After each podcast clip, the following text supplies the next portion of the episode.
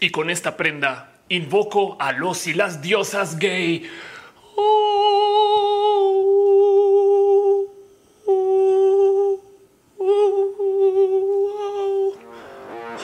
Muchas gracias, diosas.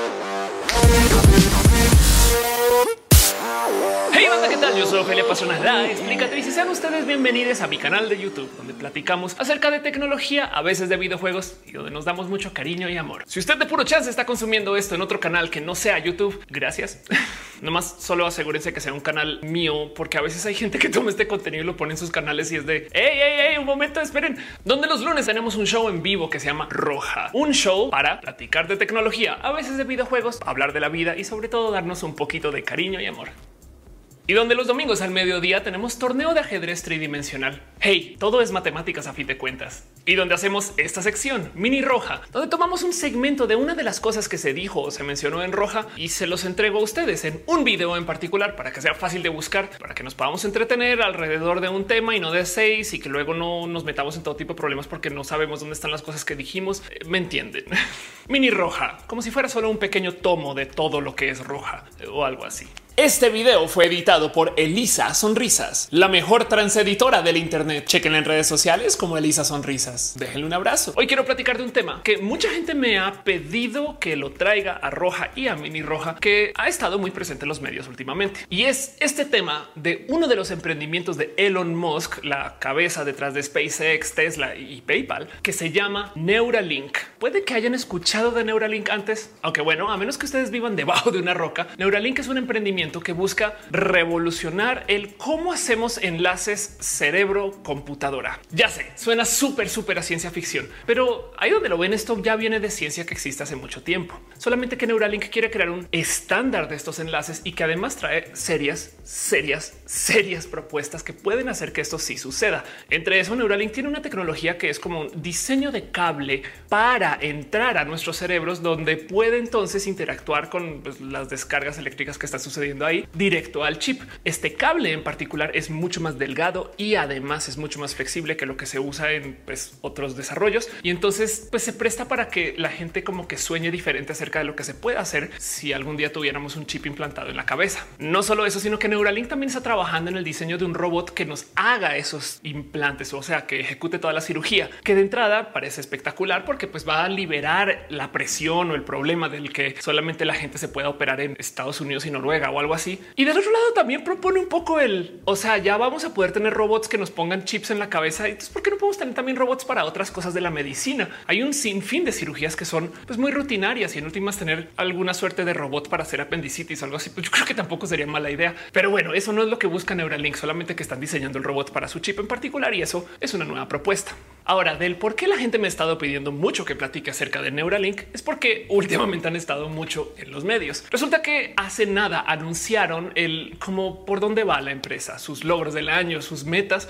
y como que las cosas que ya han hecho. En este anuncio, de hecho, mostraron a dos marranitos que ya traían el implante puesto y cómo ya estaba levantando información y se podía leer en tiempo real. Entonces, pues obviamente que mucha gente saltó a decirme, Ofelia, ¿qué opinas? ¿Cómo lo ves? Y la verdad es que lo veo muy cool. Pero de lo que quiero platicar hoy no es necesariamente de lo que se anunció para esto de Neuralink, sino de lo que viene después. Ahora, en caso de que ustedes quieran como enterarse acerca de lo que sucedió en ese anuncio y de lo que como que presentaron y estas cosas como que más detalle, les invito a que se den una pasada por un video espectacular hecho también por un nerd espectacular en su canal que se llama El Robot de Platón. Aldo es una persona súper, súper aterrizada como yo en pro y él se toma el tiempo de justo analizar como él qué fue lo que se anunció y si se puede hacer, qué significa, qué impactos tiene y como que deja ahí en la mesa él les interesaría tener esta tecnología. Es bien cool ver cómo lo opina Aldo, porque en últimas dice pues miren esto está sucediendo, qué le vamos a hacer y es verdad. Eso es parte de lo que sucede con Neuralink. Ya está ahí y entonces ahora tenemos que pues, ver qué va a pasar. Pero para que entiendan lo profundo que es el tener tecnologías de contacto pues, cerebral y que nos dejen tener enlaces con las computadoras, hay que considerar lo importante que es el meternos con nuestro cerebro para esto, porque Neuralink, por ejemplo, está prometiendo enfrentar cosas que en últimas, pues como pasan por el cerebro, pues vale la pena de analizar. Capaz si nos va a dar una solución, un tratamiento o por lo menos un modo de observar muy de cerca todo aquello relacionado con los procesos de depresión, ansiedad, de la pérdida de memoria, de la pérdida de visión. De hecho, el leer impulsos cerebrales puede despertar un sinfín de cosas. Hay gente que está hablando acerca del poder almacenar sueños y hay gente que está hablando del cómo también podremos con el pensar, pues interactuar directamente con las computadoras de modos mucho más veloces que lo que tenemos ahorita. Lo digo porque en la ciencia ficción les encanta hacer interfaces habladas. Entiéndase, es muy normal ver shows de tele donde alguien llega y dice computadora, prepárame un té caliente. Pues sí, pero en últimas, hablarle a la computadora toma mucho más tiempo que escribirla usando un teclado o picándole a un botón en un menú y este tipo de cosas. Así que lo que tenemos hoy en día como interfaz que más rápido nos permite ingresar información a la computadora es el mouse y teclado. Pero el día que tengamos interfaces neuronales, eso se va a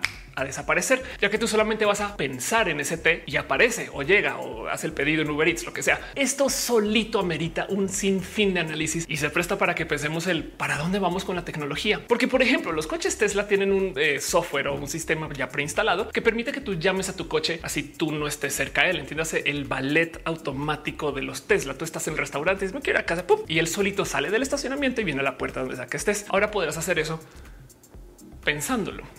y es que ojo, porque cuando digo que vas a tener un chip en tu cabeza, no solo es para levantar lecturas neuronales, sino que también puedes emitir información al cerebro. Entiéndase, el chip no solo lee, sino que también escribe. Lo cual quiere decir que vamos a tener una interfaz directa al cerebro para podernos enviar información a la cabeza. Capaz y con Neuralink puedes escuchar música sin usar audífonos. ¿Qué significa eso? O capaz y con Neuralink puedes tú escuchar a Siri sin siquiera tener a Siri en altoparlante. La cosa más impresionante de lo que propone Neuralink es que si tú tienes un chip y tu 4 también tiene un chip, entonces podríamos tener sistemas de telepatía donde solamente piensas las cosas, pasa por una computadora y llega otra persona. De ciertos modos ya tenemos hoy eso, solamente que pasa por WhatsApp o Facebook Messenger. No decimos ni pío, pero enviamos el mensaje y la gente al otro lado se entera y tampoco pues tuvo que escuchar. Eso yo sé que nos suena súper redundante, pero dígale a una persona de 1800 que están enviando mensajes vía una computadora sin decir absolutamente nada y al otro lado del mundo alguien lo recibió.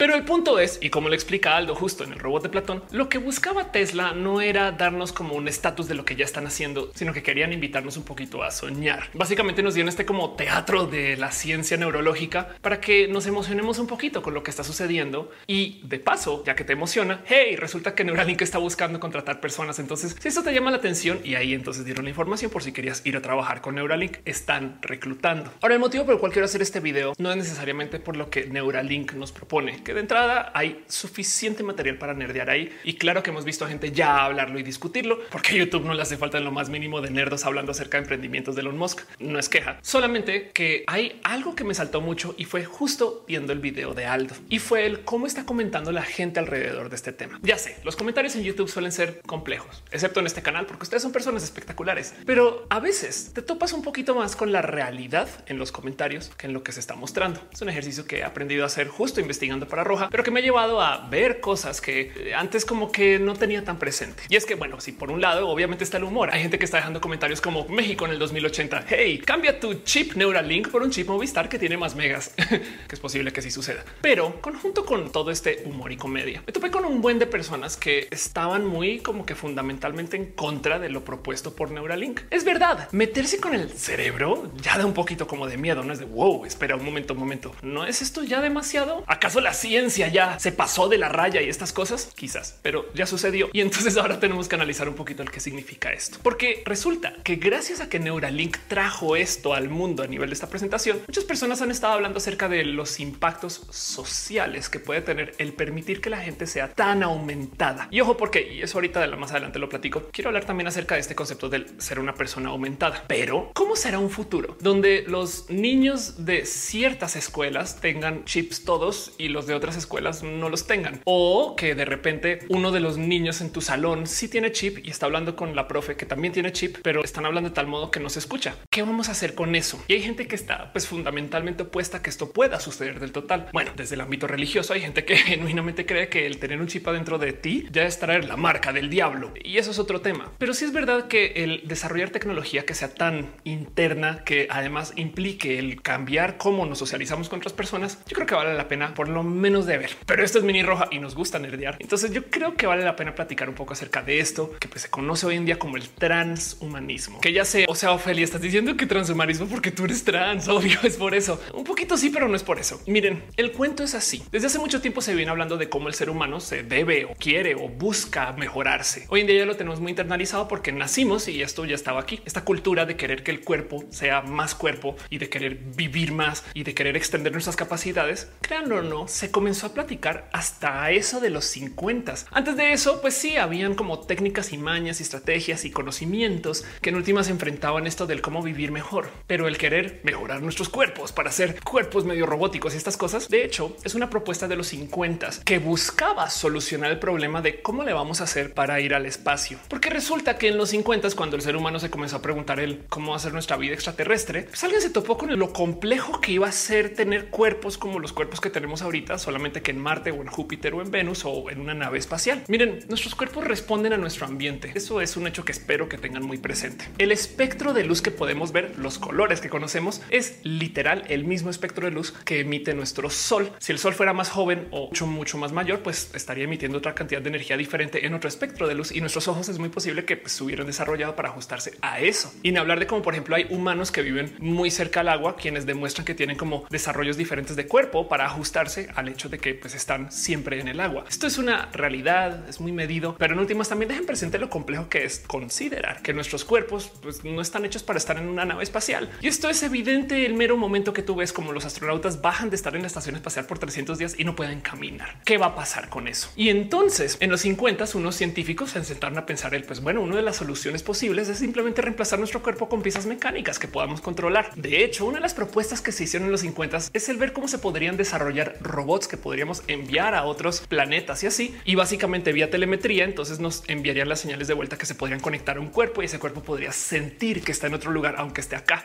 Se comenzó a platicar del cómo nuestro cuerpo pues es completamente inadecuado para cualquier cosa que no sea el estar donde estamos. Piensen nomás lo difícil que es para el cuerpo humano estar 200 metros bajo el agua. ¿Cómo vamos a estar parados en la luna? Y pues sí, obviamente una de las soluciones es bueno desarrollar trajes que nos protejan y demás. Sí, pero en los 50 la propuesta entonces fue el cómo desarrollar cuerpos que igual y fueran parte robot como para ajustarse para esto. Y de hecho la propuesta se le llamó el cyborg, el organismo cibernético, porque al ser cibernético podríamos entonces controlar aspectos del cuerpo que se podrían ajustar para otros ambientes. Y entonces dejaron ahí en la mesa una propuesta de cómo los humanos igual y si buscamos por medio de la tecnología modificar nuestros cuerpos, podríamos hacer tanto más. Ahora, ojo, que la propuesta original del cyborg de los 50 hablaba de cómo la tecnología era pues el ambiente del conocimiento. Entonces se consideraba que uno de los modos en los cuales podrías mejorar tu cuerpo es, por ejemplo, haciendo, y esto no es broma, yoga o comiendo mejor. De hecho, la tecnología del comer mejor es tecnología, pero ya lo vemos como simplemente costumbres de la abuela o algo así. Hoy en día, debido a la cantidad de propuestas que nos han llegado en la ciencia ficción que hablan acerca de los robots y los cyborgs y estas cosas,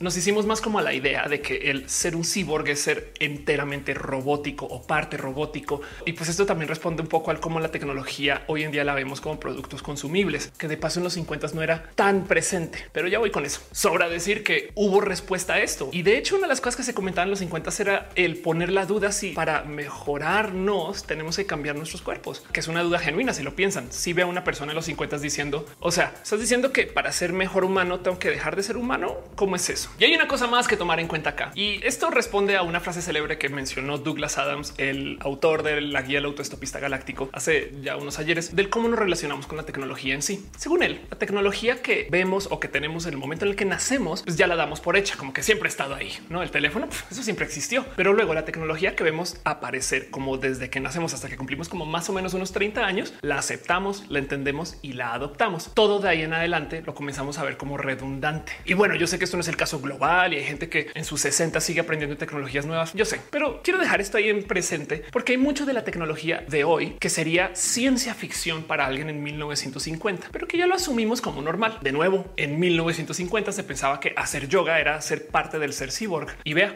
de hecho me topé con un video de estos que generan los medios para hablar de cómo la gente se está modificando su cuerpo, porque esto al parecer no deja de causar shock, donde entrevistan a una chica que habla acerca de sus modificaciones y las cosas que se ha hecho a su cuerpo para ser más cyborg. Y sí, una de las modificaciones que presenta es el tener un chip en la mano, un chip RFID que le permite abrir puertas solamente con acercarse a ellas y wow, el chip está bajo su piel. Entonces ahora la puerta se abre mágicamente. Luego habla acerca de tener también un chip NFC con su tarjeta de presentación, tener imanes en las puntas de los dedos para sentir cosas diferentes. Esas cosas existen y hay gente pues que se las hace. No pasa nada. Lo bonito de esta entrevista es que en lo que está haciendo como esta lista de sus modificaciones de repente dice, ay, también tengo un dispositivo intrauterino y un reemplazo de rodilla. Cosas que para muchas personas esto son pues parte de la medicina estándar. Como que yo creo que muchos, muchas y muchos de nosotros tenemos a tías por ahí en la vida que traen un dispositivo intrauterino, pero que claro que no se sienten cyborg por eso. Pero si lo piensan, volviendo a la visión de la gente de 1950, el decirle a una mujer de 1950 que tú traes una pieza de metal adentro, pues como método anticonceptivo, pues se vería raro.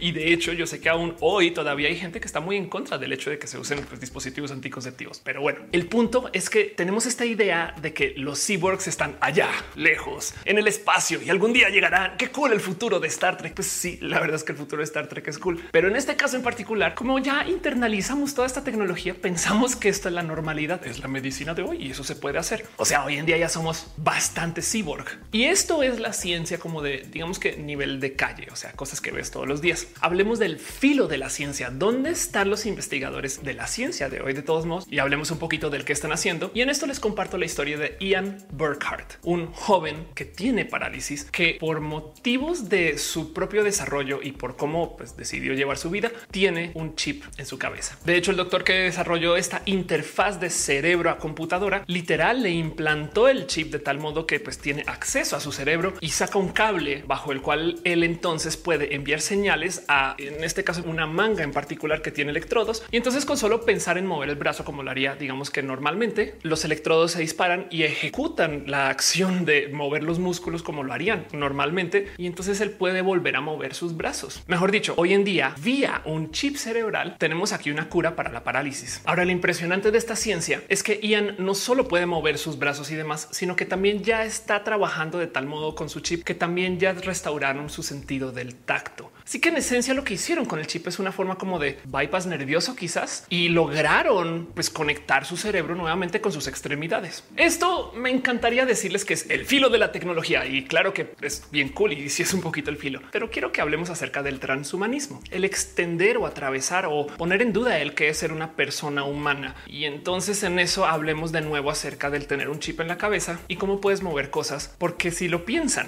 en este caso en particular, Ian tiene un cable que está saliendo de su cabeza y se conecta a sus dispositivos que le mueven los brazos. Pero asimismo podría estar conectado o por cable o por modos inalámbricos con cualquier dispositivo e igual moverlos. Lo cual quiere decir que con un chip en la cabeza que esté levantando información acerca de tu movimiento de extremidades, tú podrías tener unos brazos robóticos que se estén moviendo respondiendo a esos implantes de la cabeza de Ian. Y el tema es que esto ya existe. Ya hay gente que ha desarrollado varias como formas de prótesis externas que responden a ingresos de alguna controladora que puede ser un chip en la cabeza y que se pueden mover. Lo cual quiere decir que si lo piensan, tenemos la tecnología para, por ejemplo, dejar unos brazos robóticos ahí en la oficina que eh, no se operen una laptop y tú te puedas quedar en la casa y pues te conectes a la interfaz y operes los brazos allá en la oficina y estas cosas. O del otro lado podríamos considerar del cómo con tu movimiento cerebral podríamos mover brazos que no tenemos, dedos que no tenemos. Y entonces, ¿qué significa eso? Y eso es justo el transhumanismo, porque si vamos a usar tecnología para modificarnos y con tanta capacidad de modificación, ¿hasta dónde vamos a poder llegar? Si tú puedes tener a un ser en la luna, pero es un robot y que tú estés aquí en la Tierra y estás recibiendo todo por telemetría, ¿estás en la luna o estás acá? Hay un viejito pero famoso documento escrito por Marvin Minsky, un científico estadounidense, donde platica justo el cuál va a ser el futuro de la humanidad en un mundo donde hay tanto desarrollo de, pues, de la robótica. Y el documento se llama Heredarán la Tierra los robots. Minsky concluye que no necesariamente la tienen que heredar para sí, sino que de heredar la Tierra siempre será como hijes de la humanidad. Y entonces deja ahí en consideración cómo los robots en últimas, pues como vienen de nosotros, van a tener cosas impuestas de nosotros y eso llevará a que su camino pues se desarrolle de algún modo u otro. En últimas, sus capacidades se limitarán por mucho tiempo a lo que sea que nosotros les enseñamos que sean sus capacidades. Algún día se van a desarrollar solos y entonces quién sabe por dónde se van. Pero el punto es que pensar que la tecnología es algo hecha por los seres humanos, definitivamente que sí cambia la conversación que debemos de tener con nuestra tecnología. Hay un libro espectacular que recomiendo ad nauseum en roja y que de hecho es el libro que inspiró la existencia de este canal y el por qué hago estos contenidos. Pero bueno, se llama ¿Qué quiere la tecnología? What Technology Wants, escrito por por Kevin Kelly, quien de paso también fundó una famosísima revista de tecnología que se llama Wired. Pero la propuesta de Kevin Kelly en el libro trae una carga filosófica pesada, porque él habla de la tecnología como pues justo parte de nuestra creación. De hecho, él divide la tecnología en dos como ámbitos que yo creo que vale la pena explicar acá. Habla de cómo primero tenemos una visión de la tecnología como pues, nuestros dispositivos, las cosas que sabemos que nos acompañan, que son la tecnología y eso lo llama el technium, porque es como una esfera de cosas que tienen su propia vida. Pero luego Kelly propone la tecnología también como una como bola de cosas que mantienen un comportamiento que resulta que son medianamente constantes. Entiéndase, cuando nosotros hacemos algo que responde al desarrollo de ideas que en últimas queda ahí en existencia y seguirá ahí hasta pues luego de que nos vayamos, pero que esa cosa que creamos luego pueda volver y modificar al ser humano, eso de cierto modo también es tecnología, la tecnología de la escritura, la tecnología de la cocina. De hecho, uno de los ejemplos que usa Kevin Kelly es el cómo en algún momento alguien decidió desarrollar un estómago externo, que es básicamente el proceso del cocinar o de calentar la comida. Y por consecuencia, el mero hecho de que tengamos esa tecnología, luego comenzamos a ajustar nuestros cuerpos debido al mero cambio de pues, la cantidad de nutrientes que podemos consumir. Porque al cocinar la carne, por ejemplo,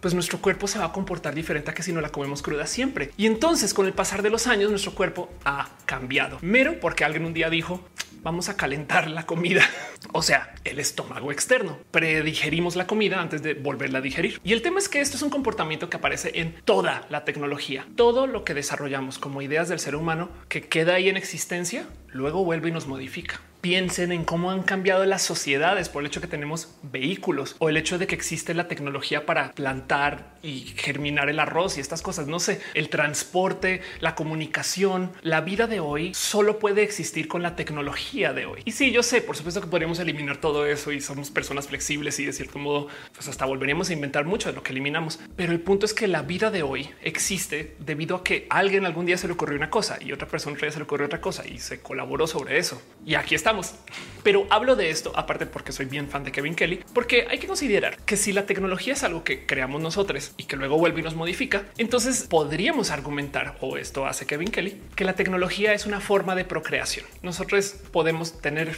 hijos, hijas, hijes, o del otro lado podríamos tener desarrollos que actúan como si fueran hijos, hijas, hijes. Cuando tengamos la tecnología suficiente, genuinamente vamos a poder hacer hijos o hijas o hijes robots y entonces tendrán otra forma de vida y se diseñará para eso. Pero pues si lo piensan de cierto modo, ya estamos diseñando a nuestros pequeños o pequeñas, porque a la hora que tú buscas elegir una pareja, ya estás haciendo selección genética de todos modos. Entonces hay mucho de nosotros en pues, el cómo creamos lo que sea que viene de nosotros. Lo mismo con la tecnología.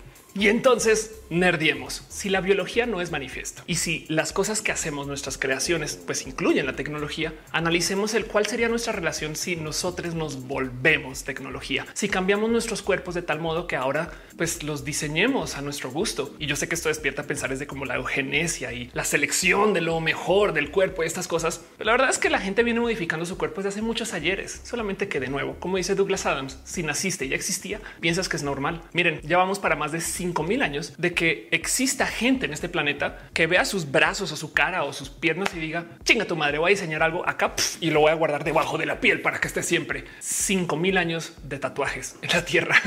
Luego para que digan eso va en contra del diseño natural y de no mames, son más viejos los tatuajes que la religión, pero bueno.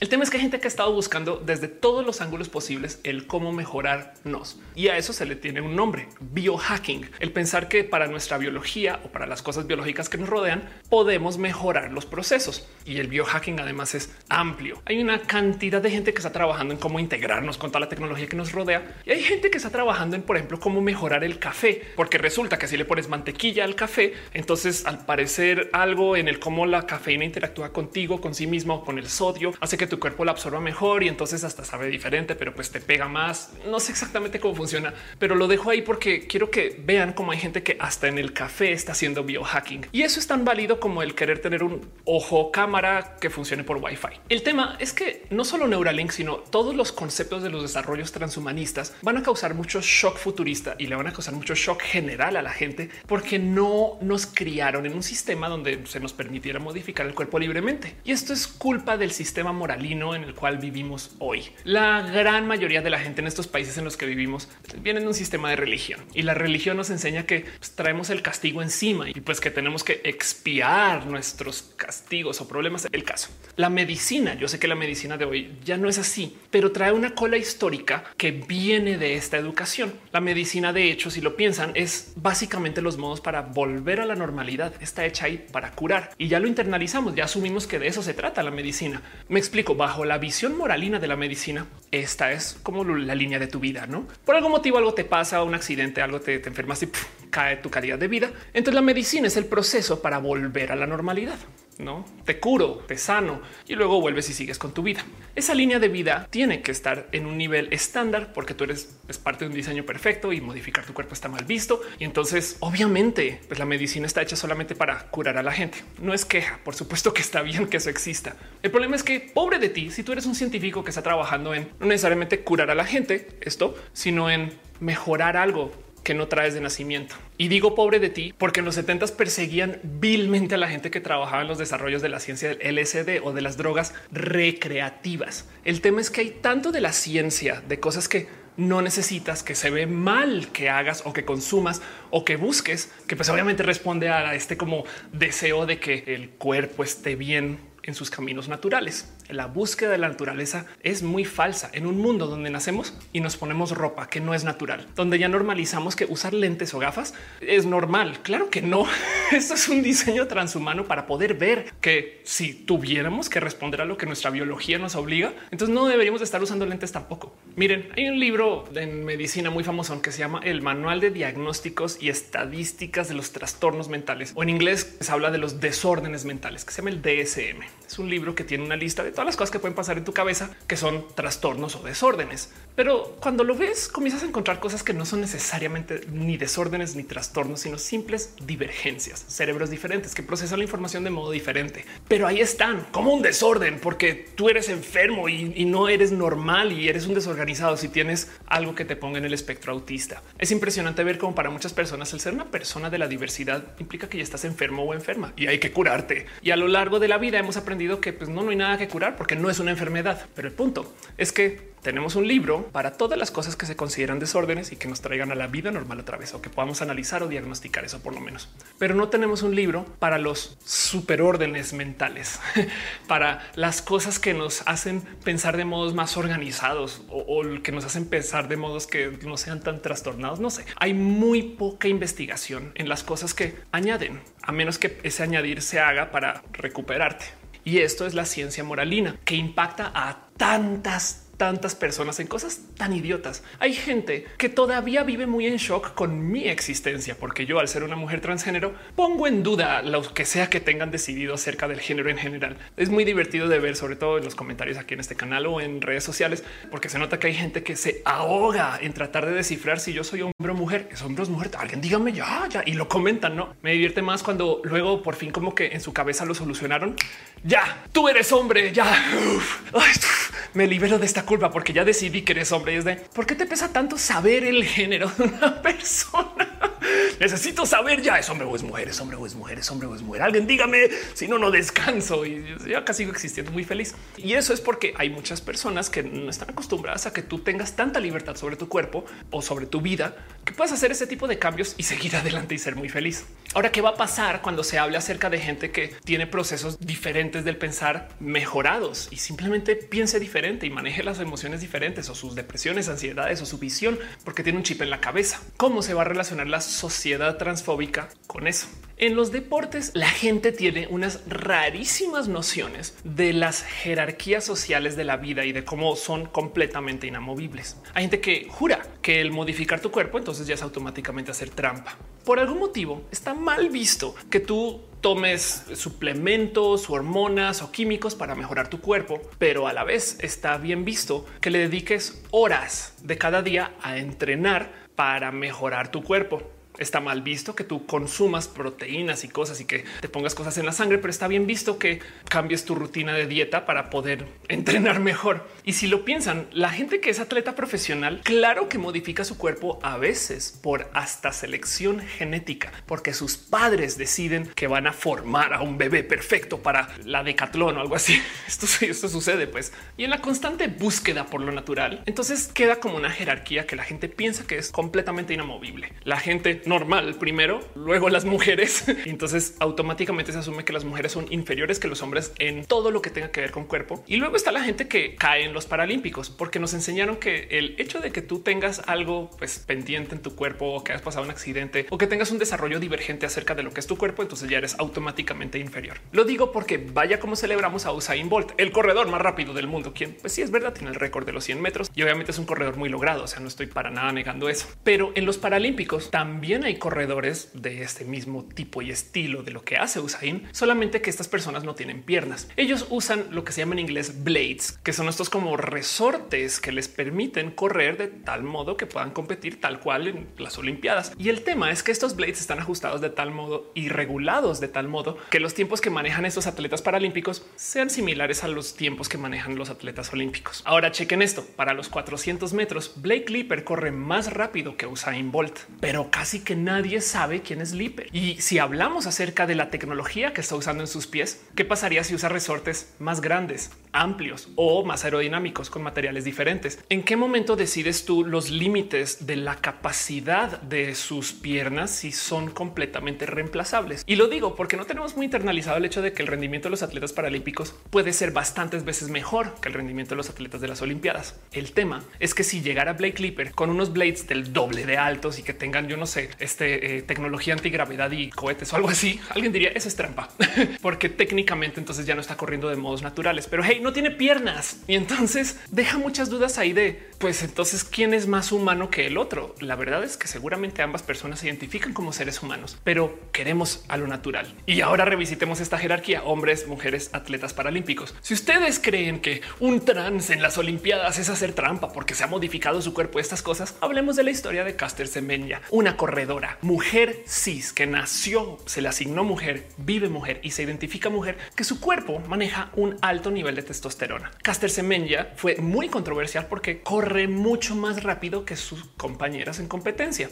Y por supuesto, como todo aquello, cuando las mujeres les va bien en cualquier cosa, la gente pensó que era hombre. Y entonces comenzó esta duda de si es una mujer de verdad, no parece, pero ve cómo habla, ve cómo se comunica, tiene que ser hombre. Por eso tiene ventaja. Se asume que las mujeres no pueden ser buenas porque existe esa jerarquía ya prescrita de la vida. Y donde acabó esta tristísima historia es en que obligaron a que Caster Semenya tome medicinas para bloquear su generación de testosterona en caso de que quisiera seguir compitiendo para entrar al rango de donde se supone que tienen que estar las mujeres. Imagínense decirle a Shaquille O'Neal que no puede jugar básquet porque es más alto que las otras personas. Lo siento. tenemos un estándar de altura, güey. Tú tienes una pues, ventaja natural. No te jodes. Misma historia con Michael Phelps, que supuestamente tiene sus brazos largos y que maneja el oxígeno diferente porque tiene una condición. La cereza en el pastel en todo este cuento de la doble moral que hay alrededor de cómo lo natural es mejor y realmente no están buscando lo natural es la historia de Leonel Messi, quien nació y se desarrolló de sus modos y su camino a lo que su biología dictaba y de repente decidió tomar hormona del crecimiento. Gracias a su régimen hormonal y cómo se desarrolló mientras estaba tomando este proceso, ahora es uno de los mejores atletas del mundo. Así de bueno fue su proceso hormonal que lo llevó derechito a la cima atlética mundial y la gente celebra eso. Honestamente yo también. Qué chido que exista la ciencia para cambiar el cuerpo de alguien de tal modo que pueda ser uno de los top atletas del mundo. Lo impresionante es que a Leonel Messi le celebran que se modificó su cuerpo para ser atleta, porque pobrecito se iba a quedar chaparro. Pero a una persona como Caster Semenya, que trae un cuerpo naturalmente diferente, divergente, que maneja una testosterona diferente a lo que sus compañeras con las que competía, ah, no, tú, porque tenemos una jerarquía que hombres, mujeres y que tienen que mantenerse dentro de sus rangos, tú tienes que bloquear la testo. Estas son nuestras raras negociaciones con la tecnología que vamos a tener pues, que enfrentar, porque el transhumanismo ya está aquí y ya es algo que pues, mucha gente, claro que problematiza. Miren, para que tomen una medida de qué tan internalizado tienen ustedes su negociación con la tecnología como algo externo a nuestro cuerpo, se piensa que Iron Man es un superhéroe que hace uso de la tecnología para ser mejor y que el Capitán América es un héroe natural. Es su cuerpo, es él, no? A fin de cuentas, el Capitán América, pues nada, sale así como sale y va y pelea, pero pues tiene superpoderes. Si lo piensan, tanto Iron Man como el Capitán América son personas transhumanas que usaron la tecnología para mejorar sus capacidades. Solamente que uno tiene la tecnología afuera de la piel y el otro la tiene abajo de la piel. Y eso es un decir, porque pues ya saben cómo van las historias de Marvel. No me deja de sorprender cómo la gente da por hecho los paralímpicos como pues las olimpiadas de los pobrecitos están en silla de rueda, dejando de lado que el hecho de no tener cuerpo puede ser una ventaja espectacular para poderse aliar con la tecnología para hacer cosas espectaculares. Hace muy poquito comenzó una serie de eventos que se llama la Cibatlón, donde en vez de ponerle límites a la tecnología para que sea lo más cercano posible a los seres humanos, simplemente están dejando que la gente compita con sus prótesis o con sus productos de tecnología o con sus desarrollos propios para hacerse las mejores como ciberpersonas posibles. Y sí, pero ahorita la Cibatlón demuestra un poquito el dónde está la tecnología de pues, la medicina que y cómo se está vendiendo estas cosas, que de todos modos es muy interesante ver porque hay gente que ya no está en silla de ruedas, sino que tiene orugas y que está haciendo cambios a sus piezas cibernéticas para hacer cosas espectaculares. Y del otro lado, obviamente, pues el evento está diseñado alrededor de las necesidades de venta de estos dispositivos. Entonces hacen válidas como la competencia del doblar ropa y subir escaleras, que para muchas personas puede ser un reto si tienen tecnología que no lo permite. Pero quiero futurologiar y les dejo ahí la duda de qué sucedería si tomáramos un robot como los robots de Boston Dynamics que bailan, se paran en sus manos, que tienen todo tipo de gracia de bailarina y luego convertimos eso en un exoesqueleto para una persona que no tiene uso de sus piernas o que no tiene piernas punto. Y de cierto modo entonces creamos personas con discapacidad que pueden bailar como cualquier bailarino o bailarina. ¿Cuál discapacidad? El transhumanismo nos va a hacer preguntarnos mucho el qué es ser ser humano. Y de nuevo, esto no son cosas del 2198, sino cosas que ya están acá. Les comparto lo que yo creo es la TED más interesante y espectacular que he visto en la existencia de TED para mí. En este canal yo me la paso investigando TED para cualquier cosa. Soy muy fan, pero esta TED en particular la tuve que ver tantas veces que ya como que literalmente tuve que limitar mi tiempo de investigación por mero ponerle tanto ojo. Pero esta es la historia de Neil Harbison, quien es un autoproclamado cyborg que tiene un implante en su cabeza para poder interactuar con los colores. El tema es el siguiente. Neil Harbison nació con acromatopsia. Entiéndase, él es daltónico y no ve los colores, pero sabe que hay colores y desarrolló un sistema de tecnología que mide los colores de las cosas que observa como una camarita, por así decir, y emite un tono específico por cada color que ve. Entonces, si la cámara ve el color verde, suena un fa menor o bueno, una nota que siempre es la misma. Si la cámara ve un rojo, suena un do mayor. Y así, lo interesante de esta historia historia es que Neil decidió implantarse el dispositivo y trae una antena en la cabeza. Solo él escucha los tonos cuando está como observando la vida y dado que lo trae en su cabeza, entonces también interactúa con la vida permanentemente escuchando tonos de los colores de todo lo que ve. Esto ha llevado a que él viva la vida de modos muy diferentes a lo que cualquier otra persona, dado que en vez de ver las cosas de tal color,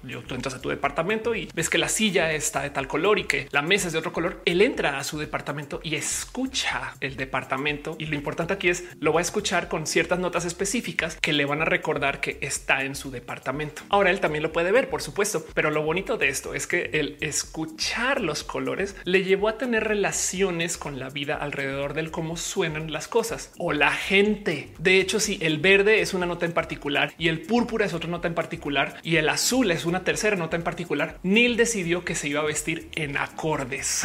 Y sí, sobra decir que para la gente que no es daltónica se ve raro ver a alguien vestido en colores tan específicos, pero para él pues le hace sentido traer un acorde de re. Es súper bonito el entender la vida por medio de esta como sinestesia en inversa. Ahora, donde se pone interesante todo este cuento de Neil, porque como si no lo sería ya, es que como él se implantó la antena, comenzó a tener raras relaciones acerca de lo que significa traer un implante de antena. Lo primero es presentarse al mundo como una persona que trae una antena puesta, que eso de entrada, de nuevo, puede generar todo tipo de raras reacciones con la gente que te rodea. Pero lo segundo es entender que como es una antena que está puesta adentro de él, él tuvo que lidiar una pequeña batalla legal para comprobarle a su gobierno que la antena es parte de él. Para poderse tomar la foto del pasaporte, le decían quítate la antena y él no es que la antena es tan mía como mi nariz o mis orejas, no me la puedo quitar. Y eventualmente ganó esa batalla legal y sus fotos de documentos tienen la antena puesta porque es parte de él, pero es parte de él? Esa pregunta es muy difícil de responder porque de eso se trata los transhumanismos. Si tenemos la capacidad científica de que la gente se implante antenas, entonces hemos de aceptar que las antenas ahora son parte de la humanidad. Pensemos en eso y aguanten, aguanten, porque todavía se pueden nerdear más con la historia de Neil Harbison, porque luego él más adelante en su vida, luego de convivir bastante con los colores y cómo suena la vida y estas cosas, él decidió que a lo mejor podría modificar su antena para escuchar cosas que normalmente no están atadas dentro del espectro visible, porque su sensor, o sea, su camarita puede levantar información ultravioleta o infrarroja. Y pues, ¿qué le detiene a él levantar esa información e igual escucharla? Digo, la rara situación de Neil es que él no ve el rojo, él escucha el rojo, pero pues para una persona que igual no iba ni siquiera a poder interactuar con el rojo en su vida, esto es espectacular. Ahora, ¿qué pasa si le añadimos esta sopa de cosas espectaculares?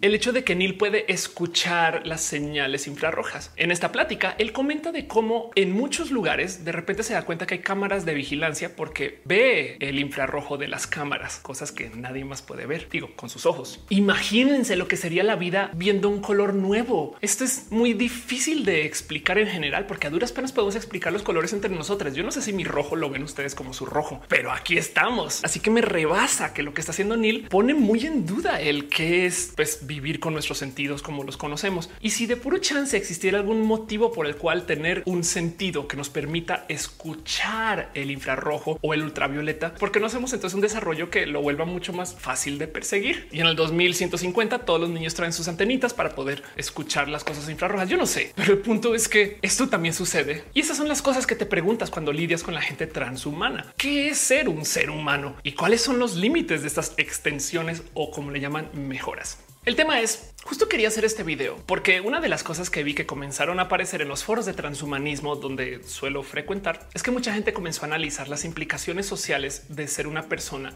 aumentada. Creo que nunca había visto esto antes, aunque claramente existía desde antes. El tema es que ahora sí se vuelve como que muy real el mero hecho de que porque tú te estés modificando tu cuerpo, es muy probable que mucha gente te vaya a discriminar o maltratar. Lo interesante de considerar de todo esto es que esos maltratos pueden ser vía robo o abuso de datos. Si tú tienes un implante o algo en tus brazos o brazos mecánicos enteros que funcionen vía la transmisión de datos y por algún motivo tiene que pasar por el Internet, ¿quién va a garantizar tu seguridad? Si las empresas que te venden esos dispositivos por algún motivo se quedan con esos datos y así como nos enteramos a cada rato que hackean a Twitter y a Facebook, ¿qué sería del día que hackeen a la empresa que controla nuestros brazos y piernas? No, ¿qué significa eso? ¿Y quién nos va a proteger? Pues por eso. Y del otro lado, ¿qué tipo de derechos existen para proteger a la gente que tiene exoesqueletos. Estos son temas que suenan así como sacados de la ciencia ficción, que en últimas dirías, pues, ¿quién se preocupa por los derechos de los robots? Pero estamos aquí, en este mundo, donde ya vamos a tener algo que se va a llamar Neuralink, quizás ahorita, quizás en 20 años, pero que va a permitir que la gente tenga raras interacciones con las computadoras o que sea en parte computadora. Y el qué significa eso implica el analizar un poquito el qué significan nuestros derechos humanos con una pequeña agravante. Si trans viene del latín de atravesar, entiéndase, tú estás cambiando o atravesando o trans transgrediendo las cosas que se te asignan en el momento en el que naces. Tú naces y tú no pediste una nacionalidad y un día te fuiste a vivir a otro país, eres una persona transnacional. Tú naces, tus doctores te ven tus genitales y dicen, Ay, debido a esos genitales se va a tener que vestir de estos colores y de estas formas. Y un día decides que no te vas a vestir así, eres transvesti. Lo mismo con ser una persona transgénero o si modificas tus genitales, eres transsexual. Pero entonces, ¿qué más se nos asigna al nacer que no pedimos? Pues bueno, ser quizás terráqueos, aunque eso puede ser una forma de la nacionalidad, pero también raza, especie,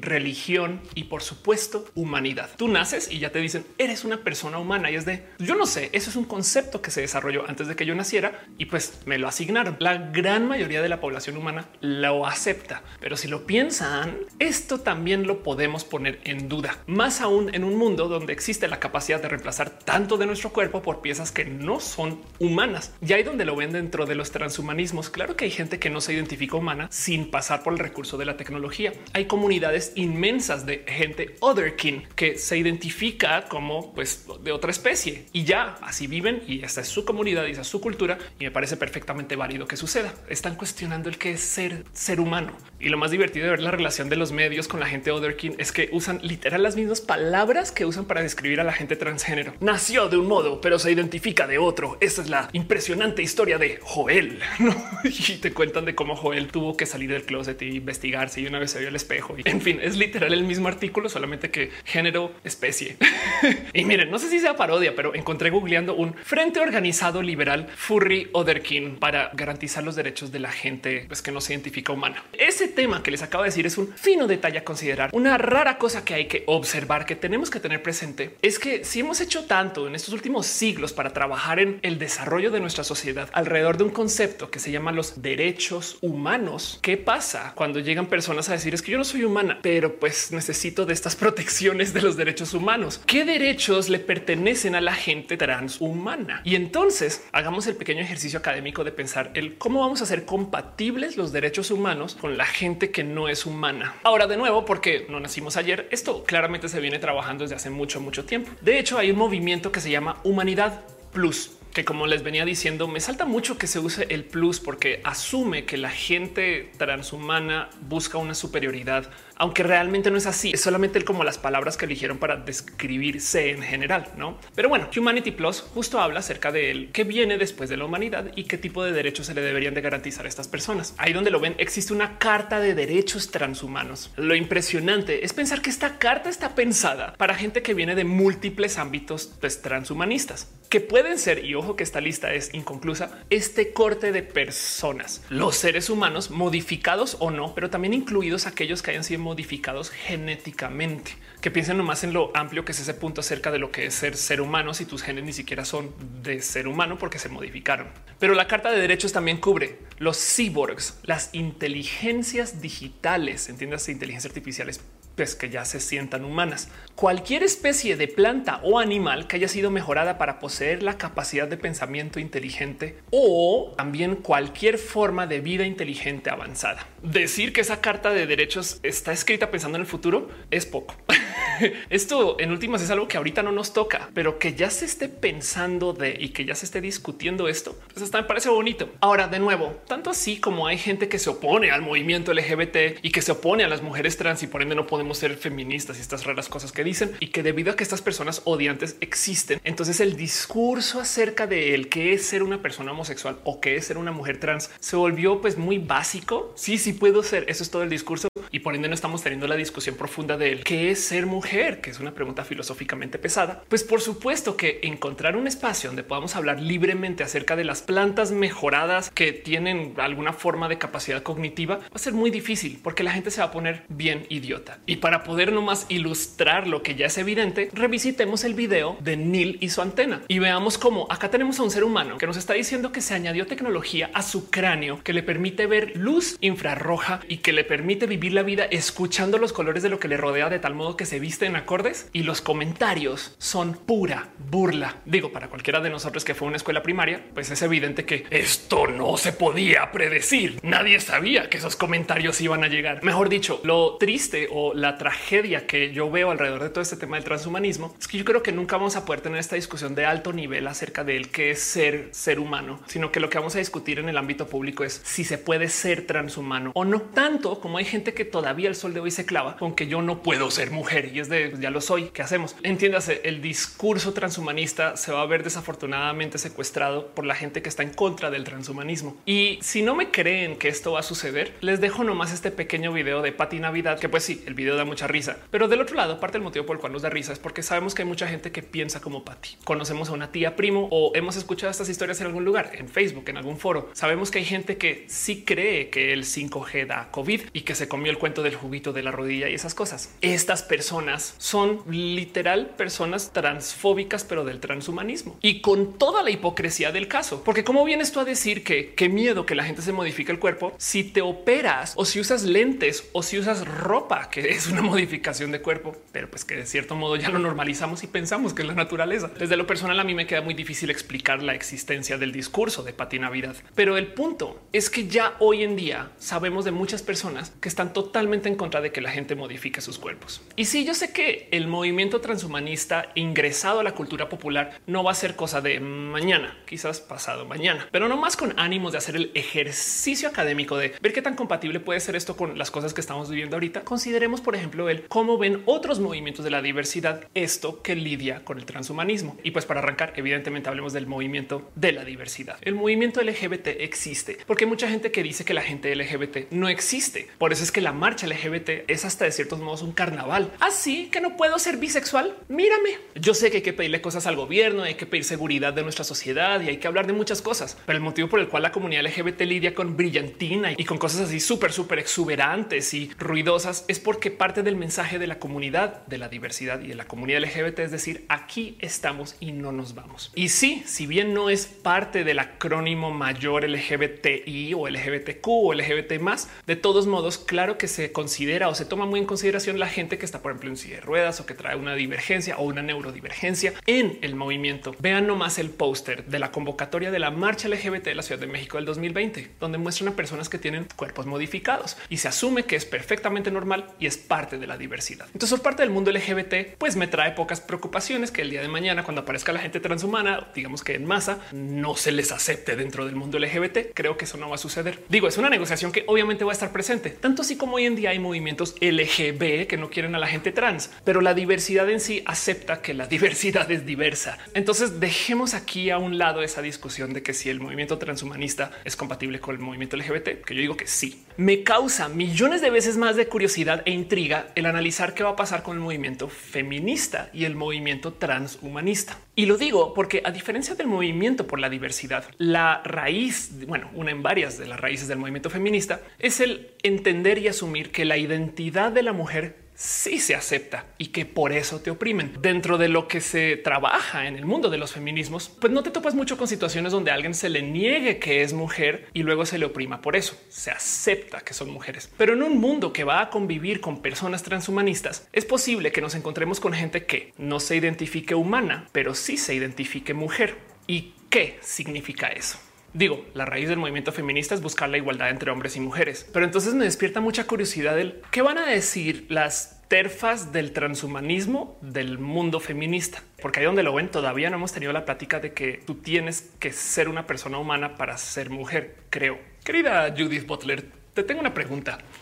Y ojo que esto no es un paralelo con la gente transgénero. Yo, por ejemplo, sí me identifico humana y sí me identifico mujer, tanto internamente como legalmente hablando. Y aún así hay una cantidad de mujeres que me dicen no, porque tú no tienes vulva y entonces eso ya me invalida al parecer.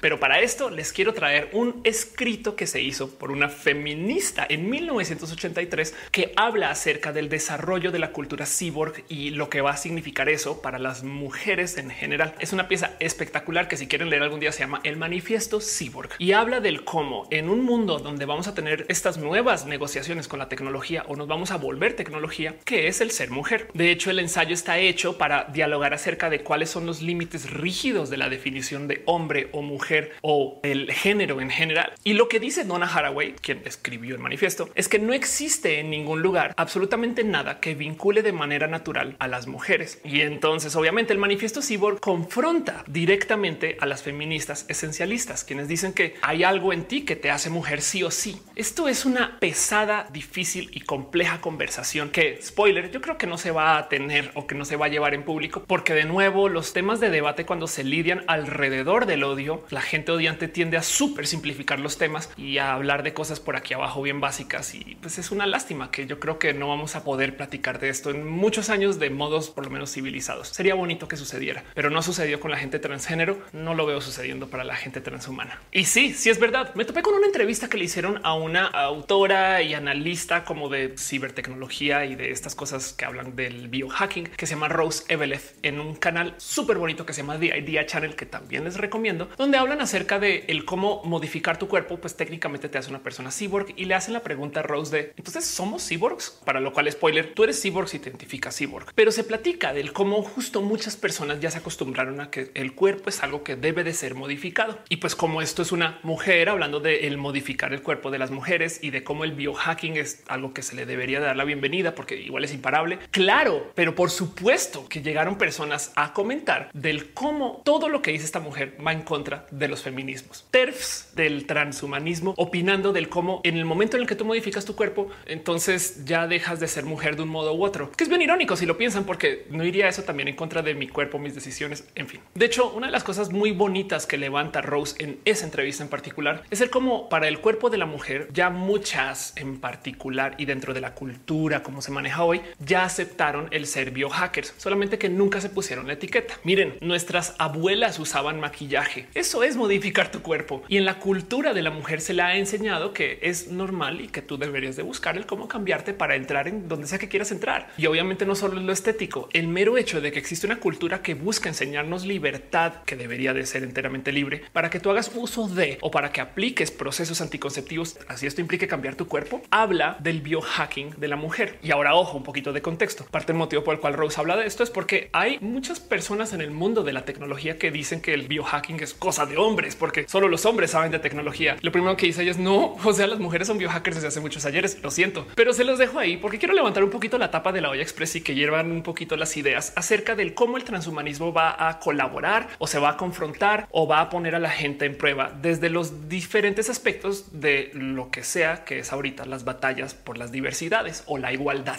El ejercicio de considerar los derechos transhumanistas ahorita son ejercicios más académicos que reales, pero va a suceder y se lo súper, súper prometo que desde el ámbito feminista esto se va a problematizar. Basándome en lo histórico de cómo la gente transgénero ya está problematizada en el ámbito feminista. Un raro, pero por lo menos interesante pensamiento acerca de lo que va a ser el futuro de estas personas. Y de nuevo, desafortunadamente, como hay gente odiante que le encanta simplificar los temas y hablar de las cosas más básicas y no de lo que importa, quiere decir que va a ser complejo encontrar de gente que hable, digamos, directamente acerca de las cosas que pueden ser muy negativas acerca del transhumanismo. Miren, reales críticas al transhumanismo. Hablamos de cómo la inteligencia artificial ya son seres humanos casi y de cómo gracias a que los robots nos permiten pues, modificar nuestros cuerpos, entonces ahora somos la humanidad mejorada plus. Pero luego, por ejemplo, te topas con puntos de vista como el de Douglas Rushkoff, quien de paso es un científico que lidia con esto que tiene que ver con el transhumanismo, que dice de modos muy atinados que parecería que son los programadores los que dicen que ya entienden la humanidad porque nadie más lo ha hecho. Como que al parecer la gente que escribe software dice wow, ya copia al ser humano y mira cómo se ve esta simulación de ser humano ya es humano y no necesariamente ni siquiera hemos podido rascar la superficie de entender quiénes somos como para que podamos asignarle automáticamente valores de humanidad a algo que es una copia o que es parte de nuestra procreación y que pues emula cosas nuestras. Capaz es más fácil simplemente entender a la gente transhumana como eso, una nueva especie o una nueva raza. Algo ahí tenemos que conversar. La otra cosa, y yo creo que esto es un tema inmenso, de hecho esto se merece su propio video, es ese cuento del plus. Yo sé que lo vengo arrastrando desde el inicio del video, pero es que así se le habla. Transhumanista, lo transgredes, atraviesas la humanidad. Humanity Plus es la humanidad plus, ¿no? Somos mejores porque tenemos la tecnología. En los 50 se diseñó el cyborg porque el cyborg iba a ser mejor que el hombre. Pero la primera respuesta cultural que le llegó a esas personas es, es neta que tenemos que dejar la humanidad atrás para ser mejores humanos. No entendí. Y es que existe algo que se llama la caminadora hedónica. Como siempre, les invito a que sea una pasadita por un video súper cool de la Idea Channel que habla de cómo Futurama es una muestra de que el futuro no tiene que ser mejor. De hecho, toda la ciencia ficción de ahorita les encanta destrozar el futuro y crearnos estas situaciones todas rotas, porque la realidad de nuestro futuro es que hoy en día somos el futuro de hace 100 años y no estamos mejor. Como ganas, gastas y lo mismo para el bienestar. ¿Ustedes creen que el miedo a la automatización es algo de ahorita? Llevamos más de 100 años de hablar de cómo las máquinas van a arruinar la vida humana, porque pues tú antes estabas en la fábrica, ahora llega una máquina, ahora qué voy a hacer? Y claro que a mucha gente le tocó como pues cambiar del cómo trabaja y de lo que hace y de dónde viene su conocer y aprender cosas nuevas. Claro que sí. De hecho, a nosotros nos ha tocado hacer esto y más ahora en épocas de COVID. Pero el tema es que si le dijéramos a una persona de 1950 la cantidad de cosas que tenemos gracias a la tecnología, se prestaría para que esas personas se imaginen que vivimos en la utopía, que tenemos todo solucionado. Y de muchos modos, sí, la verdad es que si lo piensan, tenemos un dispositivo acá que acariciamos con la nariz si queremos y llega un güey con comida a la puerta de la casa. No, o sea, eso es magia. Yo creo que ni el señor de los anillos tenía Uber Eats. Me explico, a menos que llegaran vía águila o esas cosas. Pero el punto, y como lo discuten en la Idea Channel, es que aún en un futuro de Futurama, donde se solucionó todo, todavía hay problemas, solamente que son problemas que manejan una complejidad que responde al entorno de lo que sea que se tiene en ese futuro. Y así estamos ahorita. Si nuestra tecnología es tan buena, porque vivimos en depresión? Si las fábricas ya se automatizaron, cosa que se lleva haciendo desde hace más de 100 años, ¿por qué nos cuesta tanto conseguir cosas a veces? Es bien difícil responder estas preguntas considerando que de muchos modos lo tenemos todo ya y no somos felices Qué raro. Capacidades complejas, vidas complejas. Así somos. Pero bueno, esa es la caminadora hedónica. Pero lo traigo a colación porque este tema pues trae a luz el cómo quizás buscar el transhumanismo no necesariamente tiene que ser algo mejor. Yo honestamente preferiría que no se hable de la humanidad mejorada o aumentada, sino diversa. Es gente que tiene poderes diferentes. Esto es como calabozos y dragones. El bardo no es mejor que el clérigo y las razas pues tienen poderes que suben para unas cosas, bajan para otra y capacidades diferentes. Lo mismo, una persona con un chip en la cabeza va a poder hacer las cosas y otra persona con visión biónica va a hacer otras cosas y otra persona que no tiene nada va a hacer otras cosas y ninguna es mejor que la otra pero nos enseñan desde ya que sí. Y yo creo que ahí vamos a tener que tener una conversación. Ojalá, ojalá que se pueda tener porque la verdad es que enfrentar el transhumanismo va a ser complejo. Para cerrar este video, les quiero invitar a que vean esta escena que se presenta en una serie de tele que capaz si conocieron o no, que se llama Years and Years. Es una propuesta futurista de las cosas que van a suceder, dado que tenemos esta tecnología y dado que estamos viviendo las cosas pues como las vivimos hoy.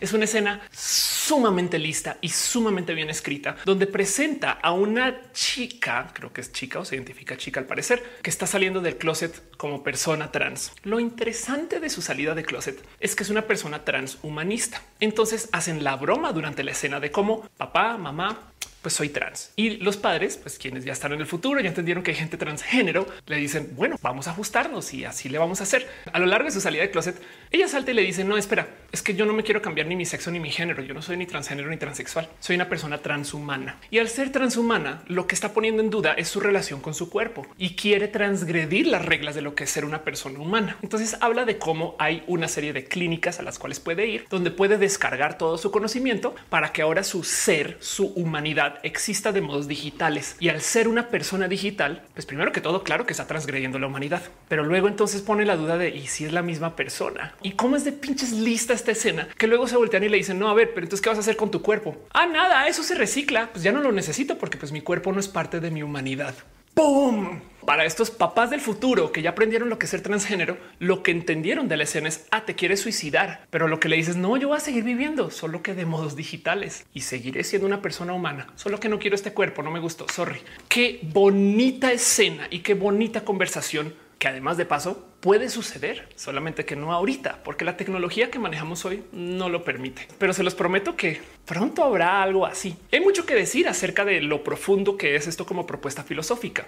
En Black Mirror mucho se habla acerca de descargar tu conocimiento a la nube, porque aquí es donde yo les pregunto si esto les causa escándalo alguno, el pensar que descargues tu mente y que ya Dios con tu cuerpo. Y luego les dejo la duda de si no les gustaría vivir en San Junípero, que es una villa de retiro para tu cabeza o para tus ideas o para tu descarga cerebral a la nube, donde no hay cuerpos. De nuevo, propuestas filosóficas pesadas. Otra de las cosas que se habla por ahí en Black Mirror en otro episodio, un episodio súper, súper complejo, donde nos cuentan de cómo una persona copia su conciencia a una computadora. El problema es que la copia se despierta y está convencida de que es la versión original de la persona y resulta que la versión original también se despierta y pues ahí está. Entonces el episodio se trata de cómo al ser una copia traes un 50% de probabilidades de despertarte no siendo la persona original, pero sintiéndote que sí lo eres. Wow. en fin, futurología pura y dura y ciencia ficción, por supuesto, pero posible, sobre todo con la tecnología y el cómo se está desarrollando hoy. Muy listo, muy bonito y parte del transhumanismo. El transhumanismo, de nuevo, ahorita es un ejercicio altamente académico, pero yo creo que contemplarlo, observarlo y dejar ahí en presente que es algo que ya viene, pues me parece bonito de hacer. Y en eso agradezco mucho que me acompañen a nerdear y les pregunto a ustedes si se pondrían un chip en la cabeza el día de mañana, cuando tengamos traductores universales, capaz y podríamos usarlos dentro de la cabeza, de tal modo que alguien nos hable en alemán, pero el chip hace que escuchemos en español. Les dejo nomás esa joyita a su consideración. ¿Dónde? ¿Cuándo? ¿En qué momento para esta locura? Y yo creo que nunca va a parar y eso va a ser bonito de vivir. Nos va a tocar por lo menos un pedacito de este gran futuro que se viene escribiendo en la ciencia ficción hace más de 100 años, pero así las cosas. Y esto justo es lo que lidiamos cuando lidiamos con la diversidad. Espero no haberme extralimitado con este corto video y sobre todo espero haberles mantenido interesados todo el camino. Pero en caso de que no, déjenme aquí en los comentarios qué piensan de lo que ven, vienen o cómo se sienten con todo esto. Mera curiosidad, porque de resto ya saben, esto para mí también es una expresión de la diversidad. Parezco un poco obsesionada con el tema, pero que les digo, me gusta Porque en última, si aprendemos a convivir con la diversidad, pues vamos a aprender a convivir con estas locuras y vaya que se van a poner muy locas esas locuras. Así que para eso les invito a que consideren a la gente que ya es diversa alrededor de ustedes. Hoy tienen algún amigo, amiga, amigue que sea abiertamente LGBT o alguien que hable diferente, se presente diferente, se maquille diferente, se vista diferente y por consecuencia sea una persona diversa. ¿Por qué no le escriben un pequeño mensajito de cariño, de amor, de apreciación? Déjenle saber que la vida es chida y que pues el hecho de que se pueda compartir con esa persona diversa lo hace mejor. Si usted de puro chance no se le ocurre absolutamente nadie a quien escribirle ese mensaje, a lo mejor la persona diversa es usted, en cuyo caso te lo digo yo a ti. Hey, muchas gracias. Gracias por existir. Gracias por venir y ver mis videos. Gracias por ser parte de esto. Gracias por compartir, caso de que lo hayas hecho. Y gracias por tenernos tú y yo aquí en nuestro corazón, porque para mí es muy bonito. Te quiero un chingo y nos vemos en el próximo video.